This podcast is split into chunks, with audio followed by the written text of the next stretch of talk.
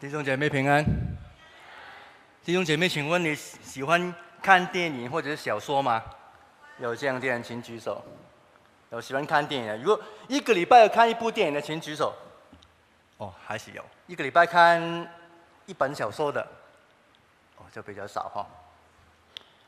弟兄姐妹，电影、电视剧和尤其是武侠武侠小说，都有一个不变的公式在里面的。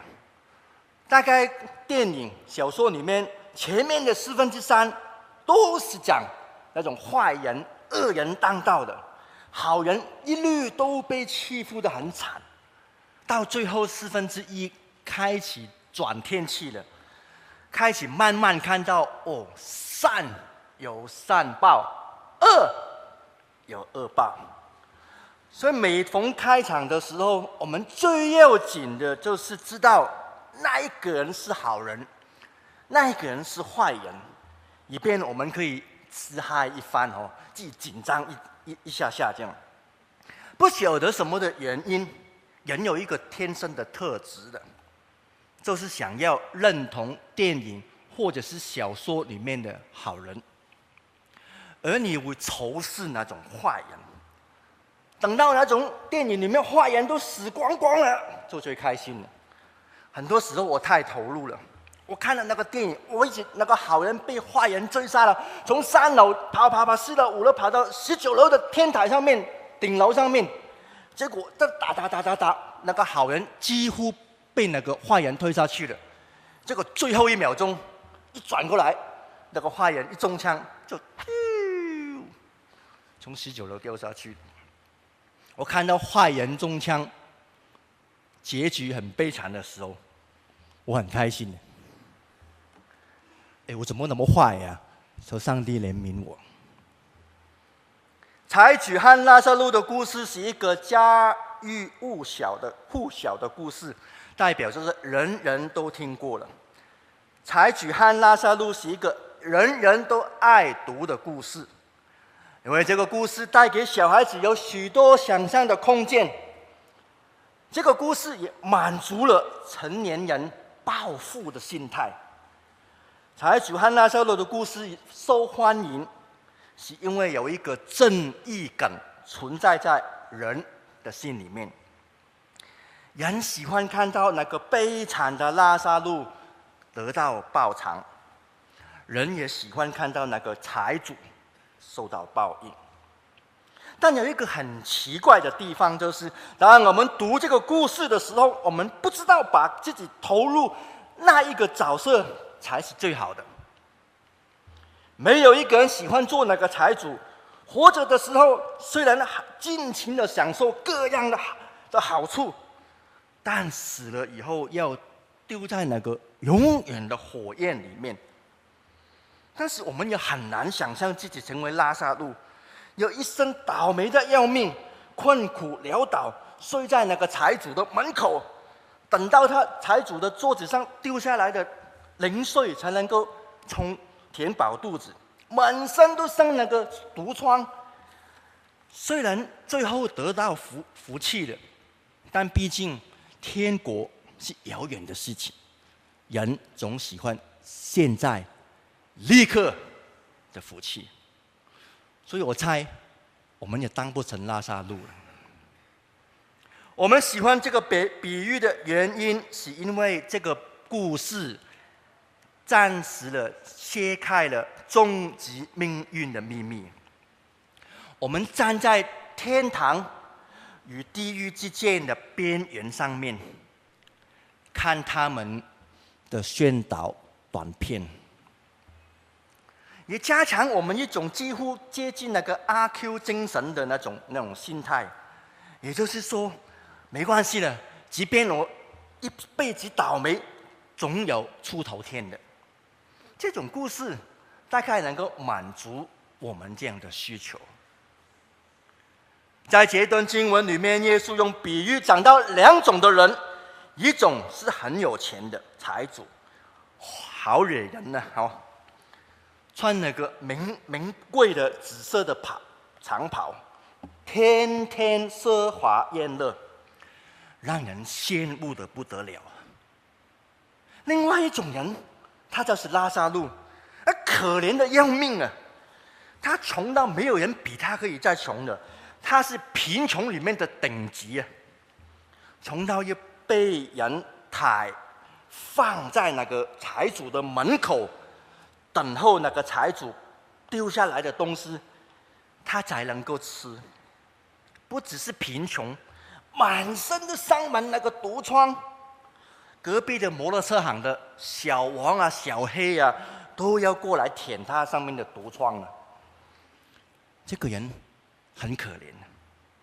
当有一天拉萨路死了，拉萨路被放在亚伯拉罕的怀里面，财主也死了，但财主要下到阴间。财主远远的看着那个拉撒路在那边，在亚伯拉罕的怀里，很爽啊。躺在亚伯拉罕的怀里，他就求他的祖宗亚伯拉罕说：“亚伯拉罕啊，求你打发那个谁啊，那个谁啊，拉撒路，用指指手指头沾一点水给我，量一量我的舌头啊！我在这边被烤吐司啊，很热，救命啊！我被烤焦了。”他在地狱的火里面被烤。他的祖宗亚伯拉罕说：“兄弟、啊，你在世界上的时候享受了各样的福气。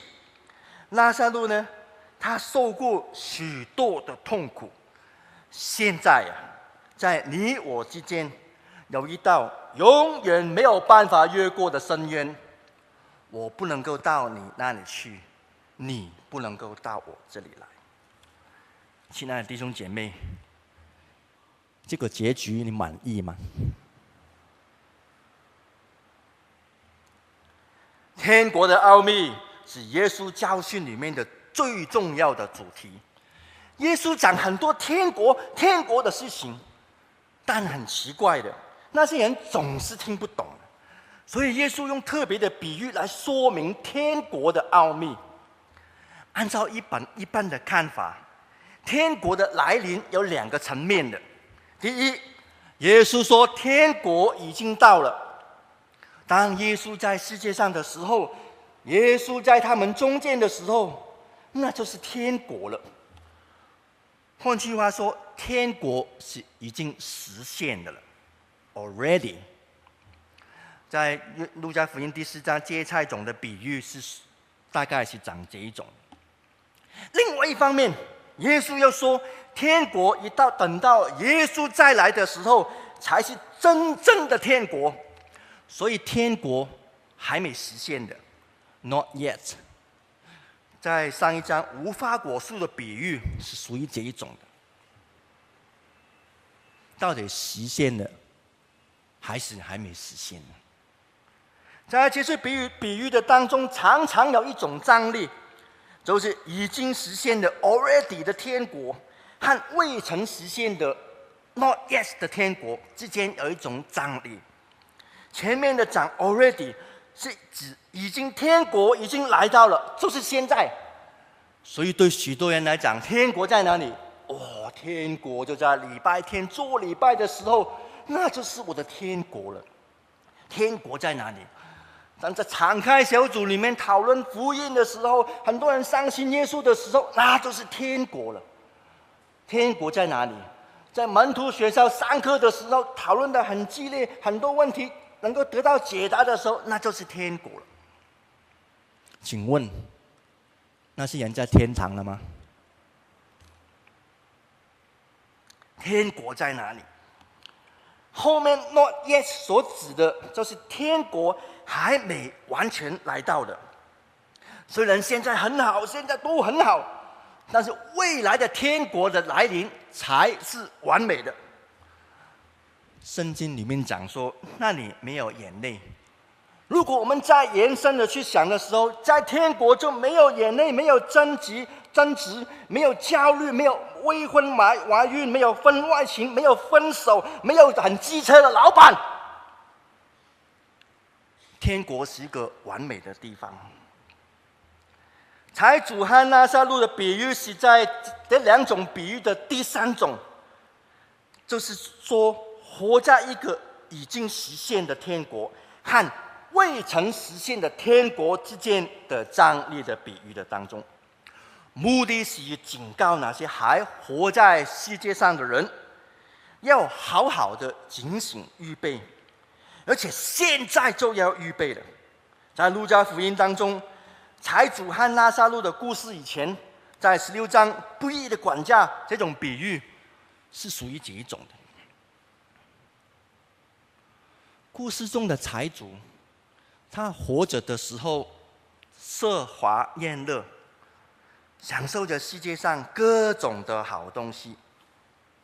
死了以后，被放在烤箱里面一起烤，一起烤，一起烤。拉萨路呢？他生前是讨饭的，条件极极差无比的，一点竞争力都没有。他唯一可以做的，就是张开嘴巴。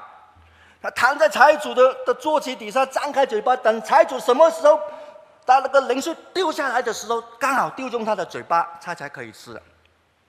感谢主，这块掉下来的骨头还有一点点肉，赶快吃了。免得等一下隔壁的小狗过来，我连骨头都没有办法吃。但死后的拉撒路被放在亚伯拉罕的怀中。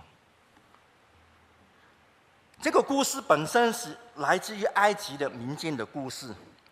故事里面提到一对父子，儿子叫奥斯里斯。父亲叫沙米加摩斯摩斯，他的故事是两父子被邀请到世界上，哦，全世界去看一遍以后，就回去他们的地方，做了一个结论，说，凡在地上行善的，将来都有永远的福乐；凡在地上行恶的，将来都要受苦。亚历山大的犹太人就把这个故事带回去巴勒斯坦，改变了这个故事的主角，成为犹太人每个人都知道的故事。改编以后的故事的内容是讲一个很穷困的读书人叫巴马江，另外一个财主预表就是税吏。这个故事在犹太人当中流传。同样的，两个人都死了。巴马江的朋友去。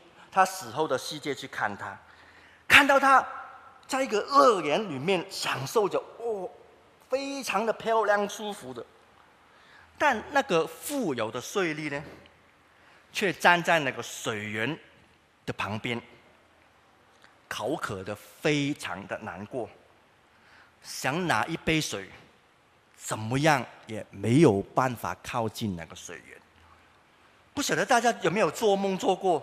你想拿一个东西，在梦里面一直走，一直走，走来走去拿不到那个东西，很、很、很挤，走来走去都拿不到，拿、拿、拿、拿来拿去拿不到。故事当中，这个税吏靠近那个水源，他非常的需要这杯水，但是他怎么样努力都拿不到。所以耶稣就把这个故事改改变，他的人物就变成财主和拉撒路的故事。成为路加福音编辑里面这个故事，因为这个故事在犹太人当中无人不知道了，所以耶稣讲这个比喻的时候没有多加任何的解释。圣经记载财主遇见拉萨路的时候是怎么样的？圣经记载财主一出场是星光闪闪的。财主穿着是紫色的袍和细麻布的衣服，紫色的大衣，细麻布的衬衫。细麻布是当时候是顶级的材料，是从埃及进口的。而紫色的袍是当时只有富有的人才穿得起的，因为以一般工人的薪水来算。一个一般的人可能要做好几年的工作才能够买得起一件紫色的袍，但财主天天的奢华宴乐，吃的、喝的、穿的都是好的。Every day。当镜头一转，转到拉萨路的，让拉萨路出场的时候，他是故事中唯一一个有名字的人，他有身份证的，他叫拉萨路。拉萨路这个字的意思就是说，上帝是我的帮助的意思。弟兄姐妹，这个好像开玩笑一样。拉撒路的名字的意思是上帝是我的帮助啊。上帝帮助的人满身毒疮，又没有饭吃，又被狗舔，行动又不方便，天天被人抬来财主的门口，等财主的食物剩下的，他才能够吃。上帝的帮助，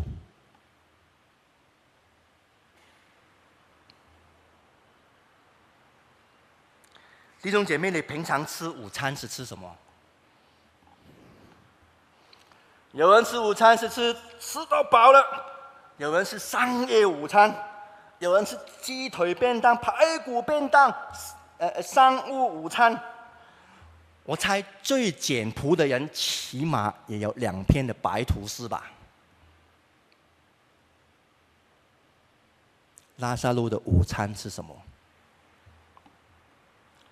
拉撒路的午餐是等财主桌子上不小心。丢下去的渣、残渣，成为他的午餐。丢下去这个这个字的亚兰文是指丢弃了、不要了的意思。因为犹太人吃饭的时候，不是用那种高高的桌子，他们吃饭的时候，就把所有的东西都摊摊平在前面，人半卧半躺的在这边吃，就好像我们在公园野餐一样。只铺一块布在上面，或者是用短的桌子来吃。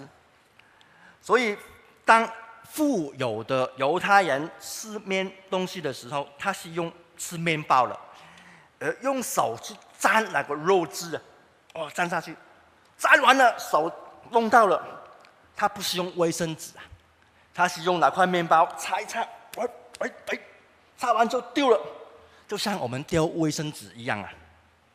拉萨路吃的午餐是用他财主擦过手的，沾满他不要的肉汁的，擦过嘴巴的，擦过那个沾满咖喱汁的那个满面胡子连口水一起的东西丢下去的时候，来当午餐呢？诶，为什么没有听到你们说传道你很恶心呢？当拉撒路死了以后，被天使带到放在亚伯拉罕的怀里。这句话常常让我们感到疑惑：拉撒路是成年人，他又不是小孩子，亚伯拉罕怎么可能把他抱住呢？亚伯拉罕怎么可能抱住那个那么大的人吃饭呢？这个是跟犹太人吃饭的关系有关的。主人跟宾客一起吃饭。最尊贵的位置是在主人的右手边，因为半卧半躺的吃，所以从旁边人看，就好像这个拉撒路躺在亚伯拉罕的怀里一样。这个座位为什么尊贵？是因为它最靠近请他的主人，是一种完全被接纳的象征。故事一开始所描述的是两个人在地上贫富富有的巨大的差异带来的悲哀。接下来第二个层次是成了现在与将来永远的命运。最终的结局是财主受到极大的痛苦，拉萨路享受最大的幸福。我们做一个对照。财主生前是奢华宴乐的，死了以后痛苦的无法忍受。生前活着的时候，拉萨路满身的生门毒疮；死后，财主在火焰里面受苦。财主从前享尽所有的漂亮的食物和衣服，死了以后要一滴水都要不到。拉萨路从前流落在财主的门口，死后他躺在亚伯拉罕的怀中。活着的时候，拉萨路要财主的厨余来当午餐；死了以后，财主要一滴水都要不到。但是最强烈的、不可能的对比，还是只有犹太人才能够明白。原来犹太人对金钱的看法跟我们有一点不一样。犹太人认为，有钱的人应该是被上帝祝福的。只有亚威上帝才能够把这么丰厚美善的财富赐给一个人，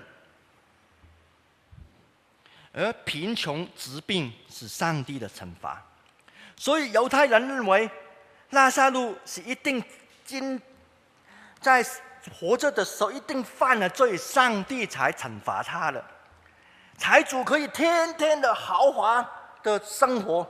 是一定，上帝喜悦他，他做了好的事情，上帝宠爱他。但耶稣指出，财主和拉撒路两个的结局让人家惊讶。惩罚这个概念是在犹太人里面最惧怕的一个概念，他们觉得拉撒路受到惩罚是合理的，但耶稣说不，从天到地。结局完全的跟我们所意料的相反，这样的比喻引起当时候最大的惊讶。亲爱的弟兄姐妹，整个结局的关键，不是因为财主有很有钱才下下地狱，整个故事的关键。也不是拉萨路因为贫穷才能够上天堂。耶稣不是一个解放的神学家，把那个贫穷人解放。耶稣耶稣也不是社会压力的压社会压力的团体，要把他们拯救出来。耶稣不会觉得穷人永远都是对的，相反的，耶稣也不会觉得有钱人永远都是对的。所以，耶稣判断的眼光不是用世俗的观念来判断。然后，既然耶稣不是因为财主有财主很有钱才惩罚他下地狱，那么你问的问题跟我一样：财主的罪在哪里？财主为什么要受到这个惩罚？整个故事没有交代财主为什么死后受了那么大的痛苦。当然，这个圣经说常常讲到的财财富观有关的。事实上，圣经所说的富足贫穷，不是常常的指着金钱而言。在马太福音二十五章里面有提到，耶稣解释为什么人最终可以承受上帝从创世以来所预备的国度。另外一种人。要进入魔鬼和他所预备的永火里面，为什么？耶稣对那些被拒绝门外的人说了几句的话。马太福音记载说，耶稣对他们说：“因为我饿了，你们不给我吃啊；渴了，你们不给我喝；我做客旅的时候，你们不留我住。”我赤身露体的时候，你们不给我穿；我病了，我在监狱里面，你们不来看顾我。这群有钱的人都很不服气的去再问耶稣：“主啊，我什么时候不给你做这些事啊？”耶稣回答这些自以为有理的人说：“我实实在在的告诉你们，这些事。”你不坐在弟兄中最小的一个身上，就不是坐在我的身上。最后一句，耶稣说：“离开我吧，你们这些恶人。”耶稣讲这个比喻，耶稣这个解释，清楚地说明财主为什么受刑罚。问题不在于他做了什么不该做的，问题是，他没有做他应该做的。财主不是做了一些得罪上帝的事情，而是他没有做他应该做的事情。财主被记载说，天天奢华宴乐。圣经同时记载，那个拉撒路天天被抬到财财主的门口。请问，财主天天看到他的时候，他为什么没有任何的行动呢？他天天可以享受很好很好的东西。是因为我该有的没有什么，不需要有罪恶感。但是他天天看到这个拉撒路，圣经没有记载他做任何的事情。亲爱的弟兄姐妹，雅各书记载，人若知道行善，却不去去行的话，就是他的罪。允许我这样做一个结论。拉萨路财主天天看到拉萨路在他的门口，我猜这个财主假装没有看到，他天天过着他的生活。拉萨路天天的等着他丢下来的东西才能够活。我们一起祷告，天父上帝，我们今天早晨来到你的面前。主求你帮助我们认识你的话语，主啊，帮助我们在财主和拉撒路的故事得着亮光，让我们定睛的不是我们做了什么的错，乃是我们应该做我们没有做的事情。圣灵，求你继续不断的提醒我们，主我们谢谢你，帮助我们的生命全然的向着你的，以荣耀你为乐。以你的眼光来看这个世界，以你的心肠去爱我们的邻舍，以你的吩咐帮助我们在我们的教会里面作为彼此相爱的肢体。主，我们感谢你，我们将祷告奉耶稣基督的名。我们来唱一首诗歌。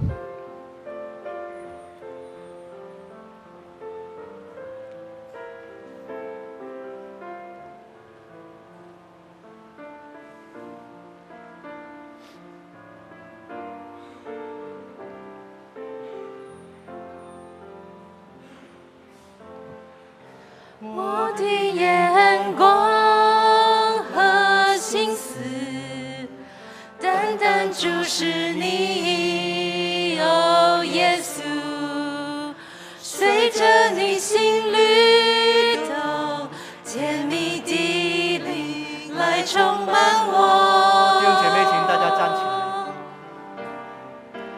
放下为自己做主的，放手交给你，我的主，我也是你。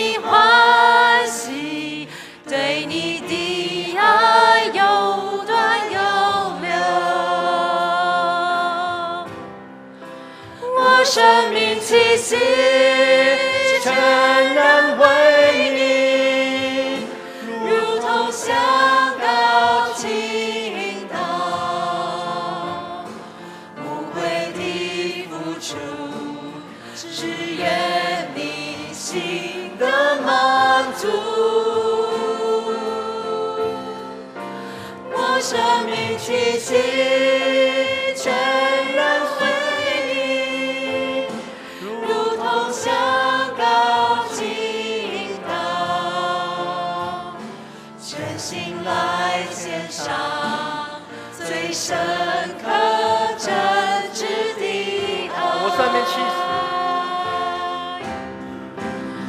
生命气息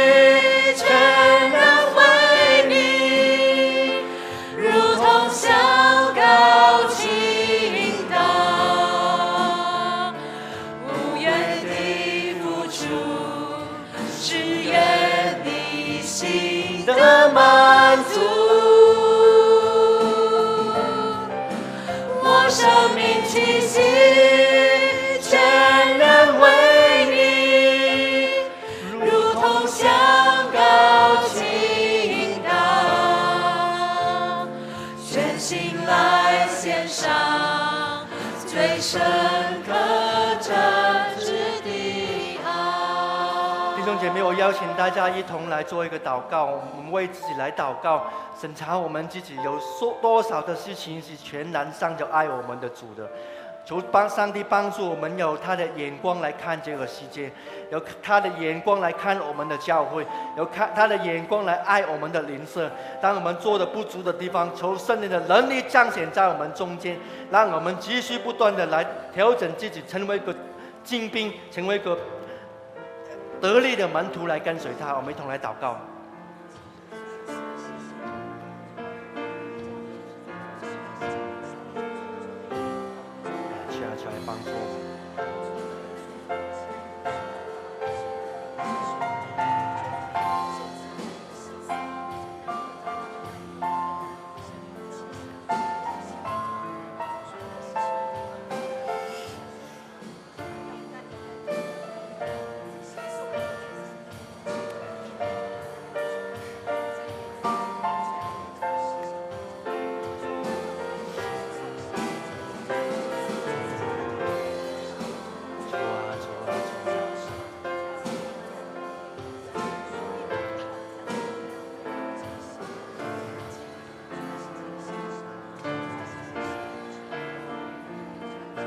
我生命气息，我们一同来唱。我我生命气息